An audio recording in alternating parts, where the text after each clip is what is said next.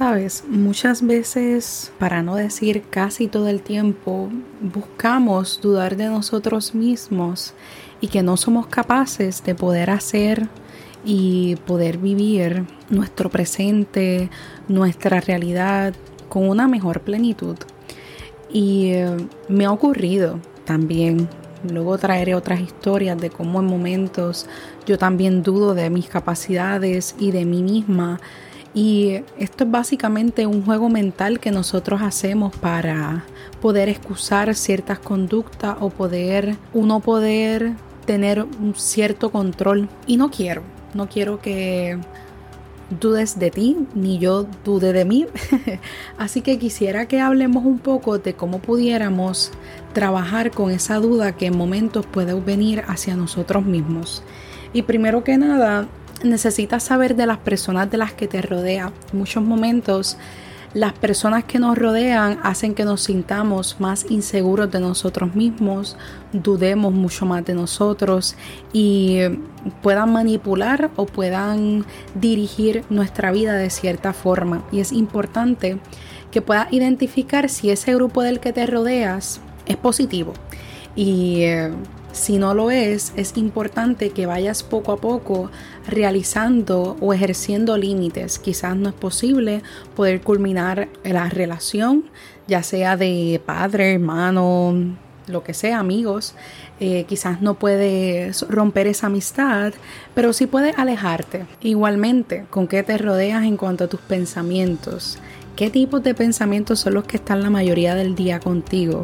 Son pensamientos que te denigran como ser humano, que te fortalecen como ser humano.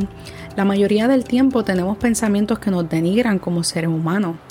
Eh, a veces nos decimos, tú siempre, nunca vas a llegar a hacer nada, no puedes hacer nada te sientes culpable por lo que has hecho, por tus decisiones, etc. Así que no solamente investiga con qué personas te rodeas, sino con el tipo de pensamiento que te rodeas.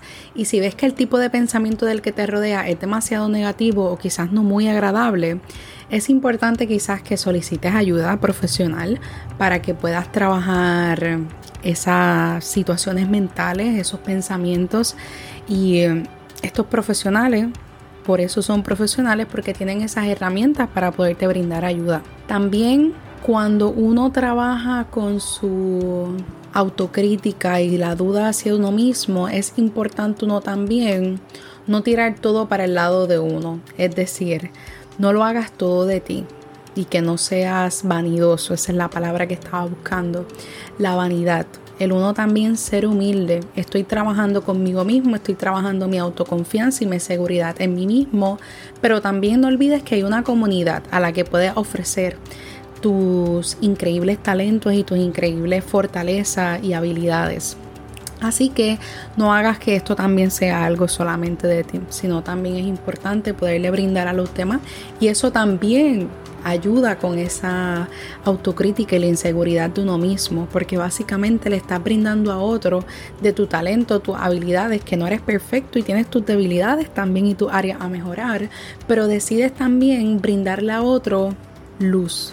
Y cuando regalamos esa magia, créeme que todo cambia y también ese shift en, ti, ese floppy, se transforma. Usa tus fortalezas y habilidades también. Si tú sabes que esa fortaleza es hablar en público, pues fortalece esa área. Si tú sabes que tu fortaleza es escribir, pues utiliza la escritura para trabajar con esa inseguridad tuya.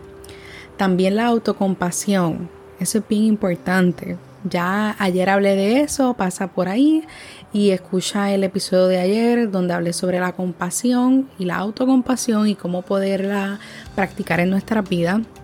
Así que esas son algunas ideas en las que hablo y te invito a que puedas reflexionar sobre la duda y la inseguridad en ti mismo y a lo que te invito es a que poco a poco la vayas trabajando. Esto no es algo de que ocurre de un día hacia otro.